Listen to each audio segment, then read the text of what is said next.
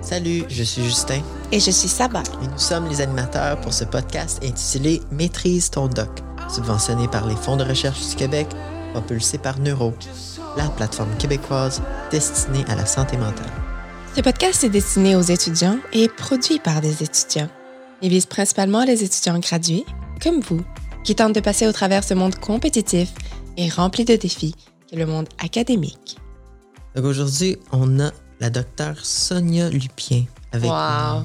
Oh my God, j'ai tellement hâte de Ouais. pouvoir discuter avec elle. C'est comme une- un honneur. Là. Notre mentor, la mentor de Ouais. Neuro, avec, c'est avec elle qu'on a conçu l'idée de Neuro au départ. Donc, on, a- on est vraiment content de l'avoir avec nous. On vous dit pas trop, on va vous laisser écouter l'épisode. Bonne écoute.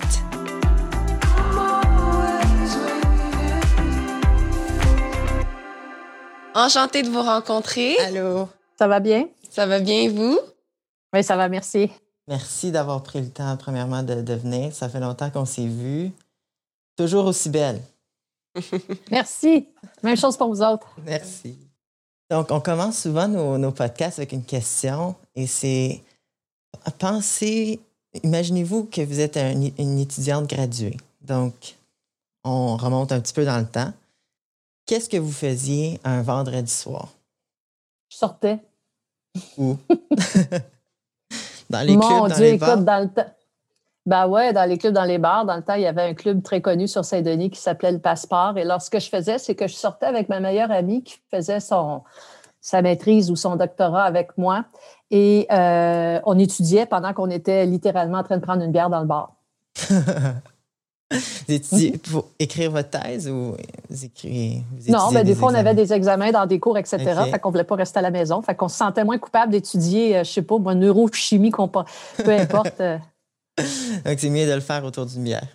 ouais, Comment rester productif même en sortant? Ouais. exact. Parfait. Et euh, j'avais une question à vous, vous poser sur. On parle de. Ça fait un an qu'on est en COVID, ça fait un an qu'on est en quarantaine ou, et tout ça. Et quand je l'avais lu, votre livre, j'avais vu que vous avez dit euh, quand on est en stress chronique, là, si on rentre sur le vif du sujet de stress, quand on est dans stress chronique, il y a beaucoup de conséquences sur notre corps avec la prise pondérale. On, on en a entendu parler. Moi, je suis, je suis nutritionniste aussi, là, mais les gens qui prennent du poids, puis tout ça, puis vous l'avez tous lié au stress en tant que tel, mais à part la prise pondérale, est-ce que vous pensez qu'il y aurait d'autres conséquences de- du fait d'avoir été pendant un an, tout le monde, toute la population, dans une, en, pandémie?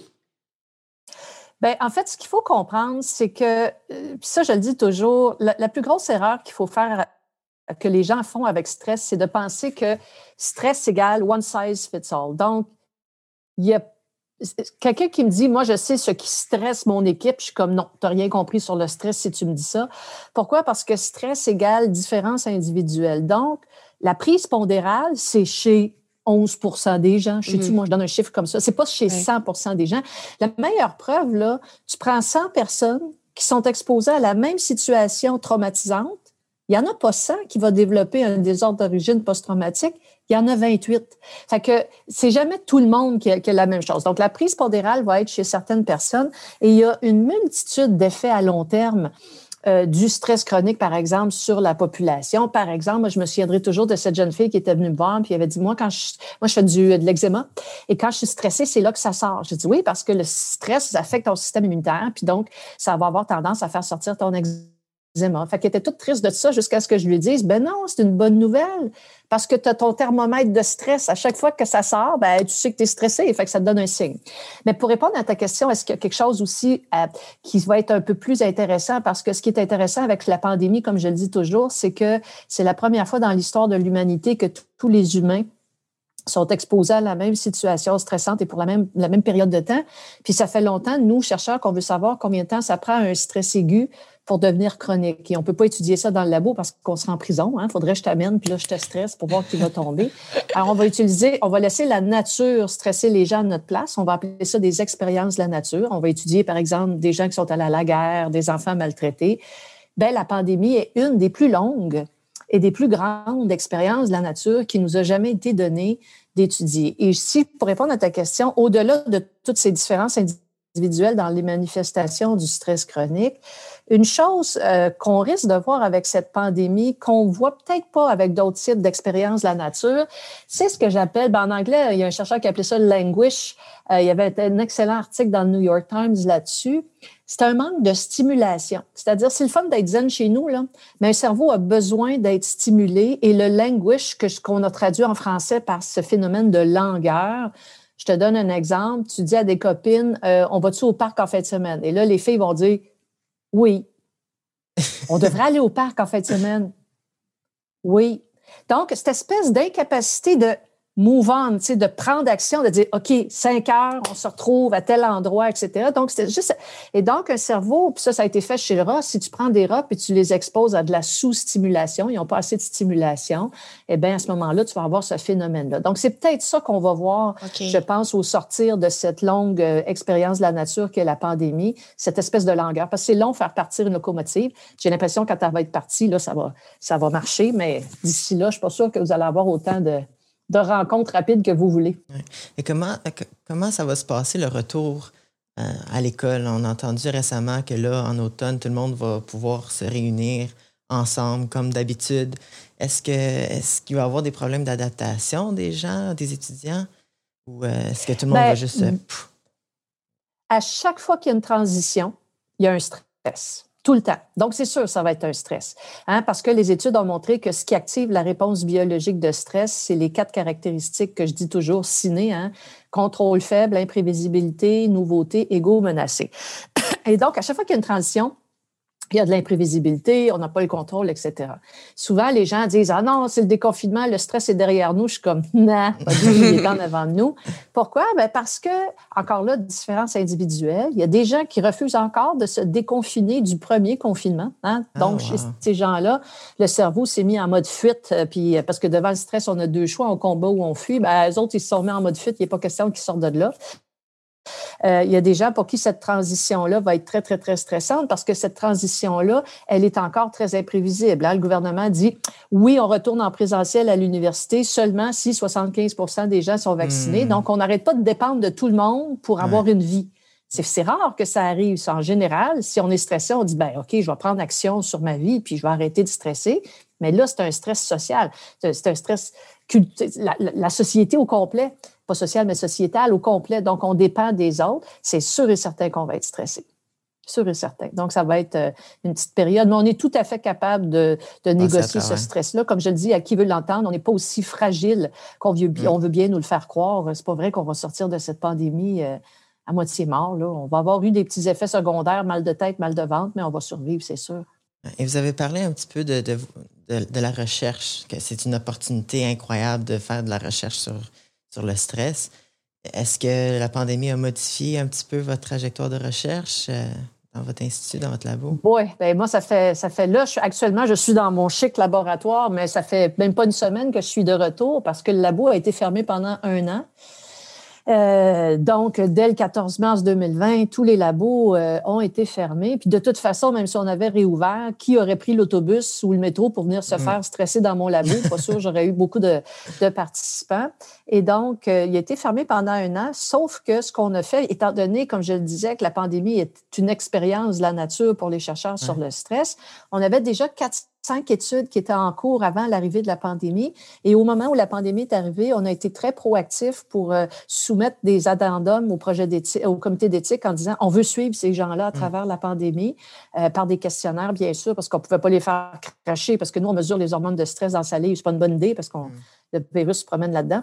Et donc, euh, et, on les a suivis donc pendant au moins la première partie, je vous dirais, de la pandémie pour avoir un peu plus d'idées. Ce qu'on a vu, en fait, c'est que en tout cas, dans la première vague de la pandémie, je vous dirais les quatre à six premiers mois, l'humain est beaucoup plus fort qu'on le pense. On n'a pas vu, nous, euh, ces grandes, ces grandes manifestations de dépression et d'anxiété qui nous ont été annoncées, euh, parce que nous, on suivait des participants qu'on avait déjà avant. Parce que vous savez, quand on rapporte une augmentation de la dépression, si c'est juste les gens qui sont dépressifs qui répondent au questionnaire, on a un biais qu'on appelle de sélection. Dans notre cas, c'était déjà des participants qu'on avait. On n'a pas vu ça. Et on a même vu, j'ai même fait une chronique à Radio Cannes là-dessus, euh, une diminution de l'anxiété que les Américains ont vu aussi et les Européens. Euh, chez les gens qui avaient déjà des petits traits anxieux, on a vu une diminution de l'anxiété parce que quelque part, le confinement, c'est assez sécurisant pour des gens qui ont des personnalités anxieuses. Et c'est quoi une, personnalité anxieuse? Ben, c'est un super détecteur de menaces. Hein? Il trouve des mm. menaces partout.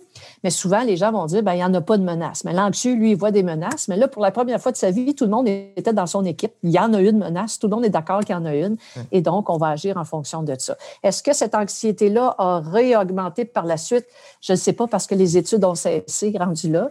Mais euh, c'est un peu ce qu'on a vu. Mais on n'a pas vu là, les grandes... Les grandes manifestations qu'on nous annonçait. Et c'est quoi le futur de la recherche sur le stress d'abord?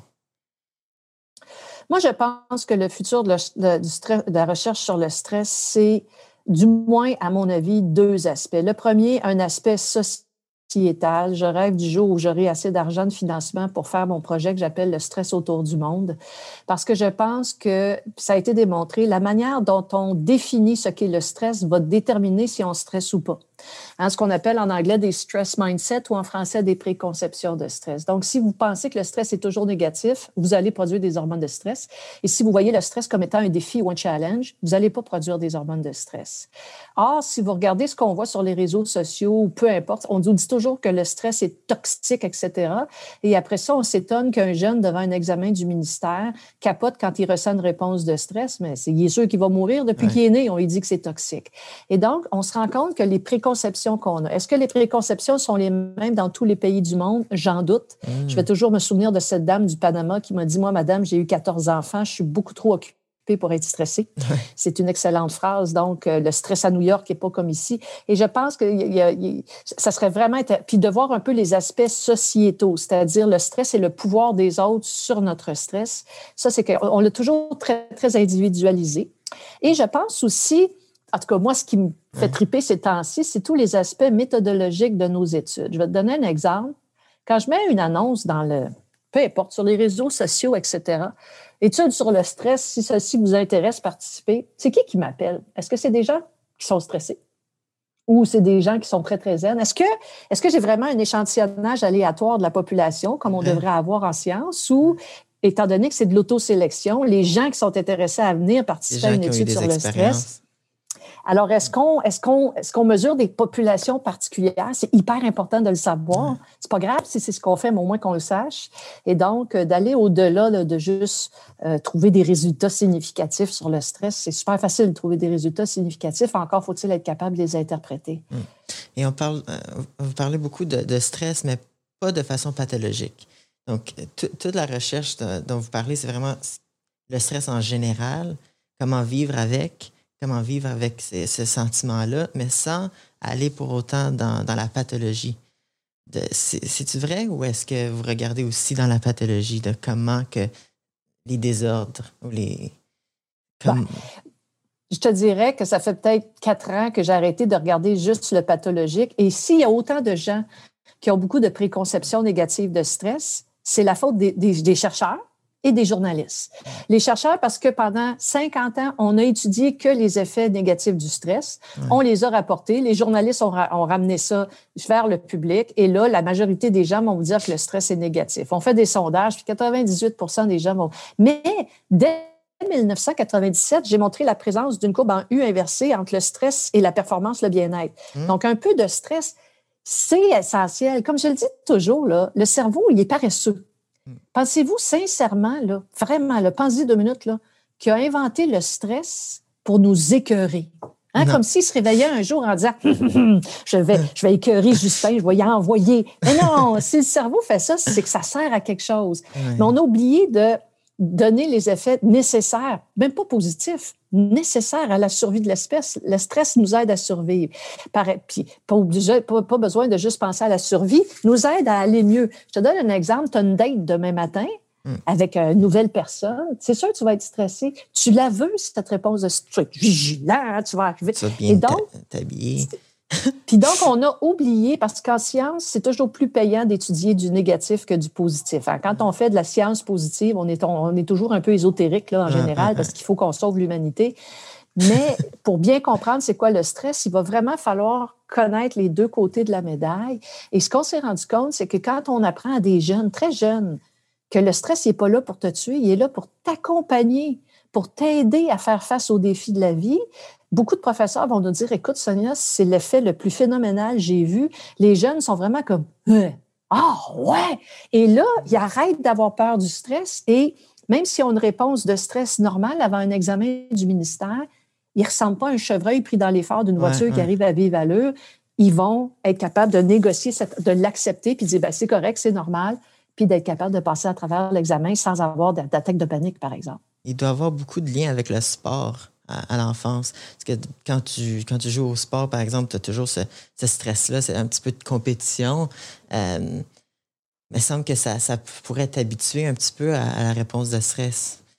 Il y a deux populations qui ont moins de préconceptions négatives de stress que la population générale et qui ont même des préconceptions positives de stress. Les sportifs. Les sportifs ont bien compris comment maximiser la réponse de stress. Quand tu as une réponse physique de stress, ta force physique, elle est décuplée de cinq fois.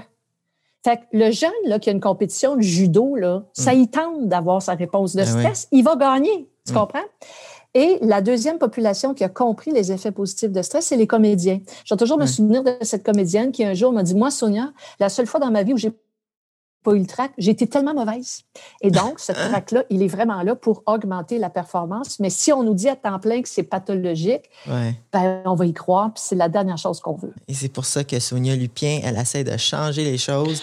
elle est là dans les journaux, sur la télévision, essaie de changer la, la, rhétorique sur, sur le stress, euh, ce qui est, incroyable. Et ça vient, ça vient de où cette passion-là pour la vulgarisation? Hmm, c'est ça que j'allais poser. Écoute, je... de mes études, je t'explique, euh, je trouvais ça plate d'étudier. Moi aussi, je, trouve ça plate. Moi aussi, je suis pas Non, non, mais je trouvais ça plate de tu lis, tu repars. Mm. Tu lis. Puis là, à un moment donné, je me suis dit, je ne serais jamais capable. Je suis un peu ADHD, c'est bon, mais je ne serais jamais capable de faire ça. Je vais mourir dans la nuit. Alors, je me souviens, j'habitais dans une résidence de l'université. Fait que j'ai pris mes oreillers. Tu sais, on avait un petit lit, c'est tout petit, les résidences. J'ai mis mes oreillers, puis je les ai alignés sur le mur. J'ai dit, moi, lui donner un cours. Parce que le problème qu'on a, puis j'ai appris ça à mes enfants, le problème qu'on a, c'est que on ne sait pas ce qu'on sait, puis on ne sait pas ce qu'on ne sait pas. Fait qu'on passe beaucoup de temps à réétudier ce qu'on sait sans savoir ce qu'on ne sait pas. Mais mm. quand tu le sais, arrête. Mais comment, là, les gens vont dire, OK, mais comment je fais pour savoir, je le sais, comment je fais? Fait que moi, j'avais trouvé que la meilleure façon, j'alignais mes, mes oreillers, puis là, je lui donnais un cours. Je dis, moi, savoir ce que je sais. Fait que vous l'essayerez, tu vas voir. Fait que là, je partais. C'est la base, Puis là, en donnant un cours, ben, je trouvais toujours une façon de visualiser dans ma tête, par exemple, des enzymes. Je dis, OK, c'est un Pac-Man, pour que ça soit moins plate pour moi. Oui. Et ben, à un moment donné, tu vas donner le cours, puis à un moment donné, tu vas parler, puis là, tu vas dire Non, non, non, non, non. ah, ça, je ne le sais pas, par exemple. Là, je retournais dans. Là, je savais ce que je ne savais pas parce que je n'étais plus capable de l'enseigner. Ah. C'est ça. Et étant donné que je déteste les choses plates quand je donnais mon cours à mes oreillers, il fallait que je le visualise autrement. Fait que ça, je pense que c'est ça qui m'a aidé à être capable de prendre un concept très compliqué c'est l'ennui de l'étude qui a fait ça et de le rendre agréable pour moi d'abord et avant tout. Puis après ça, je me suis rendu compte que cet aspect-là pouvait aider les gens autour de moi parce que je me suis un peu ennuyée à un moment donné. La course à la performance scientifique, puis faire Nature Science 14 mmh. fois dans ta année, moi, ça m'allume pas. Moi, je, je me sens pas meilleure parce que je fais ça. Tu comprends? donc, j'avais une baisse d'intérêt en sciences jusqu'au jour où j'ai dit, ben, moi, je veux plus jouer ce game-là. Je veux que ce que je trouve, ça serve à quelque chose. Mm. Et donc, c'est là, à ce moment-là, que j'ai commencé à faire ce transfert de connaissances-là. Donc, est-ce que vous pensez que la majorité des scientifiques, parce qu'on on se le dit, là, les professeurs qu'on a eu, les superviseurs ou quoi que ce soit, il y en a très peu, on peut le compter sur le, la, une main, là, qui ont été comme phénoménales dans l'enseignement, puis qui expliquaient tellement bien. Est-ce que vous pensez qu'ils doivent tous s'ennuyer d'étudier, s'ennuyer de, pour trouver des moyens? Parce que c'est vrai, je me rappelle euh, au cégep, j'avais un prof qui nous parlait de la biologie en faisant des chansons, il se mettait sur la table, puis il faisait de la musique, puis je me rappelle de tous les concepts, mais même si on a vu ces concepts-là à l'université plus avancés, je me rappelle pas. mais tu sais, il y a une différence entre les profs de cégep ou de, secondaire, peu importe, puis les profs d'université. Quand tu quand es prof au cégep, tu as pris la job parce que c'est ça que tu veux faire, tu veux enseigner. Mm. Mais sachez que la majorité des profs à l'université, sont, sont d'abord chercheurs. Mm. Et donc, pour être prof, il faut que tu sois chercheur. Et quand tu es chercheur, ben, il faut t'enseigner. Mais ça ne veut pas dire que ça te tente. Ça fait partie de ta job. Pour avoir un laboratoire de recherche dans un milieu universitaire, l'université dit fine, je vais te donner des labos, blablabla, mais en échange, tu vas enseigner. Mm. Mais il y en a un paquet là-dedans qui sont comme euh, non, ça ne Ouais. me tente pas, mais ils n'ont pas le choix. Ils ne l'ont pas fait par choix. Ils n'enseignent pas par choix, ils enseignent par obligation. Et Ouais. quand demander à quelqu'un ouais, demander à quelqu'un d'enseigner par obligation, c'est peut-être pas la même chose. Si tu vas dans des universités qui sont pas euh, avec une mission recherche, il y en a quelques-unes, il y en a beaucoup aux États-Unis, ben, les profs qui sont là, c'est des profs qui veulent. Parce que pour être bon, faut vraiment que tu veuilles. Moi, j'adore enseigner. Et donc, je, donne plus de cours que je devrais parce que je pourrais pas vivre sans enseigner. Mais si, si pas ça, ben, c'est ça. Ça donne ce que ça donne. Et euh, c'est pour ça que des fois, on a beaucoup, beaucoup de différences à l'université dans la qualité de l'enseignement qu'on a. Je pense que de, tout- de tous les étudiants qu'on a rencontrés pour ce podcast-là et des étudiants qui travaillent avec nous euh, pour le projet de Neuro, il y en a beaucoup qui sont aussi vos étudiants. Ils nous ont tous dit, Madame Lupier me dit, je fais partie de son cercle de, de proches. Elle m'appelle ma petite chérie. Puis elle se sent...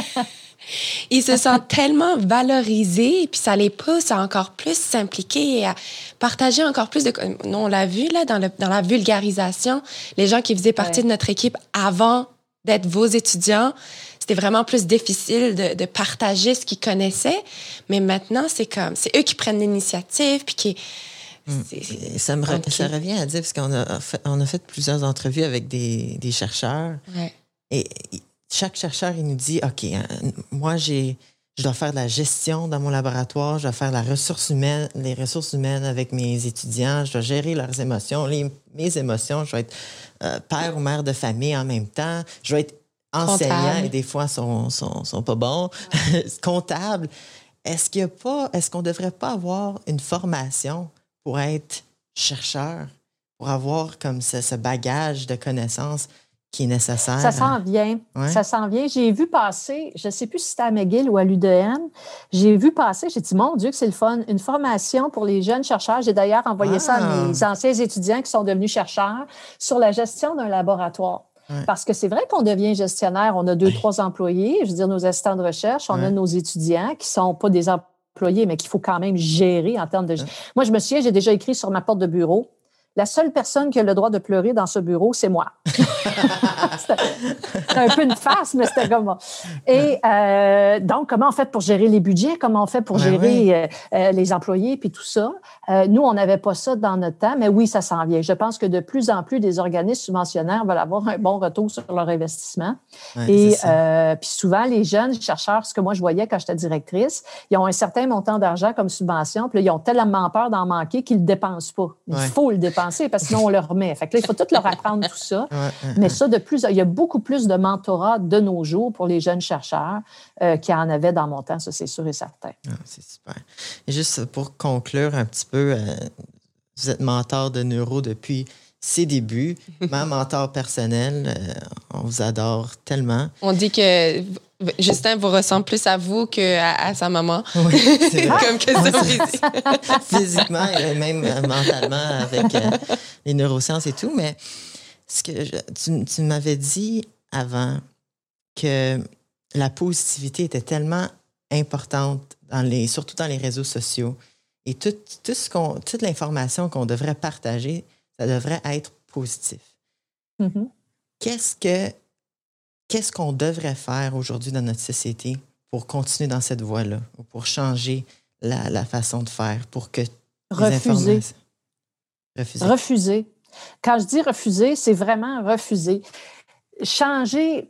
Tu sais, on dit toujours, ah, Sonia, t'es bonne avec les jeunes, mais je suis pas fine avec les jeunes. Savez-vous pourquoi? Parce que je siphonne toute votre énergie. je niaise, là. Mais les jeunes, je les adore parce que votre vitalité, vous vous en rendez pas compte, là, mais Ouais. votre vitalité, c'est ça qui me tient. Tu sais, vos yeux brillants quand je vous enseigne, je le sais quand vous comprenez pas, je le vois. Là, tu sais. puis des fois, je le dis dans ma classe, quand vous comprenez pas, faites ça de même. Là, je vais le savoir, puis là, je vais, je vais recommencer parce que moi, je vous vois toute la gang. anyway, là. Ouais, ouais. Mais tout ça pour dire que Puis ce que j'aime avec les jeunes, c'est ben, vous êtes des vecteurs de changement. C'est toujours comme ça, pas, pas juste votre génération, mais quand vous serez, vous aurez mon âge, vos jeunes aussi seront comme ça. Et donc, j'aime ces vecteurs de changement-là parce que vous avez l'énergie puis la vitalité pour le faire. Donc, je reviens à ce que je disais, refuser. Mm. Il faut qu'on arrête de trouver ça cool d'être négatif. C'est hmm. niaiseux. C'est pas cool, c'est niaiseux. Et donc, de toujours avoir cette espèce de négativité-là. Quand j'enseigne à l'université, la pensée critique, mon premier cours, je donne un cours sur la pensée critique, puis je dis, faites attention, là. Mêlez-vous pas, là. Il y en a qui pensent que la pensée critique, c'est de toujours être négatif. C'est super niaiseux, euh, super épaisse. Ah, ah, ça, c'est d'être niaiseux. La pensée critique, c'est d'être capable de dire, ça, c'est pas bon à cause de, et Hein. C'est bon à cause de. Donc, il ne faut jamais oublier l'autre bord. Et je trouve que ma génération à moi, celles qui m'ont suivi avant, je ne sais pas, on a comme érigé en forme de culture implicite cette espèce d'attitude, c'est niaiseux, c'est négatif. C'est comme si on se complaisait dans une espèce de forme de négativité parce que ça a l'air quétaine hmm. d'être niaiseux. Moi, toujours me souvenir quelqu'un un jour qui m'a dit Sonia, les gens les plus heureux, c'est les gens les plus quétaines. Et il avait raison, mais quétaine dans le sens sociétal du terme. C'est comme à chaque fois qu'on est heureux, on, a l'air toujours un peu quétaine et il faut qu'on refuse ça. Parce que le prix qu'on paye, ça fait 32 ans que j'étudie ça, là, le prix qu'on paye pour dire à notre cerveau que c'est négatif puis de le vivre, c'est la production d'hormones de stress, puis à long terme, tout ce qui vient avec. Mm. Donc, c'est pas anodin de tout trouver épais puis niaiseux parce qu'à chaque fois que vous dites à votre cerveau, c'est super négatif, il dit, OK, il y a une menace, boum, il produit des hormones de stress. Après ça, vous venez me voir en vous demandant pourquoi vous êtes stressé. Mm. Fait qu'au lieu de regarder l'arbre qui est en train de mourir, regarde à côté la fleur qui est en train de sortir. Puis je sais que ça fait ésotérique, pouit pouit, mais je m'en fous. Moi, à l'âge où je suis rendue, je peux me le permettre. Je refuse ça, ce négatif-là. Et à chaque fois que j'ai quelqu'un autour de moi qui le fait, je suis comme, moi, je te trouve pas cool pas en tout. Fait que je suis pas là, mais moi, ça me tente pas d'être dans ton chemin parce que ton chemin, il est noir, puis moi, j'aime pas le noir. Et donc, puis souvent, je dis aux gens, je vais vous donner un petit truc si jamais vous voulez l'essayer. Ça. Vous allez voir, ça va tout ouvrir ici, ça va faire moins mal. Si vous décidez de laisser tomber du négatif pour aller vers le positif, un peu cucu comme on dit, mhm. voici mon truc pour que ça marche. Ne le dites à personne. Fermez votre boîte. Vous n'êtes pas obligé d'arriver et commencer à annoncer ça à la place publique. Je Moi, je suis positif. Mais non, arrête, dis rien. quand tu te promènes, fais juste l'essayer. Dis-les pas à personne. On s'en reparlera, puis tu vas voir. Et donc, on a toujours besoin d'annoncer nos couleurs. Eh non. Le mettre sur Instagram. Whatever. Fait que là, on a tout le self-love, etc., sur, euh, sur TikTok, etc. Mais moi, je vous dis, des fois, j'étudie TikTok souvent, quand je joue avec mon chien à la balle, je, regarde TikTok et je regarde comment je me sens quand j'ai ces, annonces-là de self-love, etc. Même si les trois quarts sont surfaits, ça fait plus de bien que quand je tombe sur quelque chose de négatif et, je regarde mes réactions physiologiques. C'est phénoménal. Oui, oui, oui. Ah, mais c'est super. Sonia, on, t'adore. Merci ah, d'avoir pris Je vous adore aussi. Merci. Puis lâchez pas votre bon travail, puis euh, continuez de parler comme ça à tous ces jeunes-là, puis... Euh, aller les chercher. Merci. Oui. Merci. Vous devriez en arrière votre bonhomme y mettre un sourire, là. un ah. cœur, un gros sourire. voilà. C'est pas fait.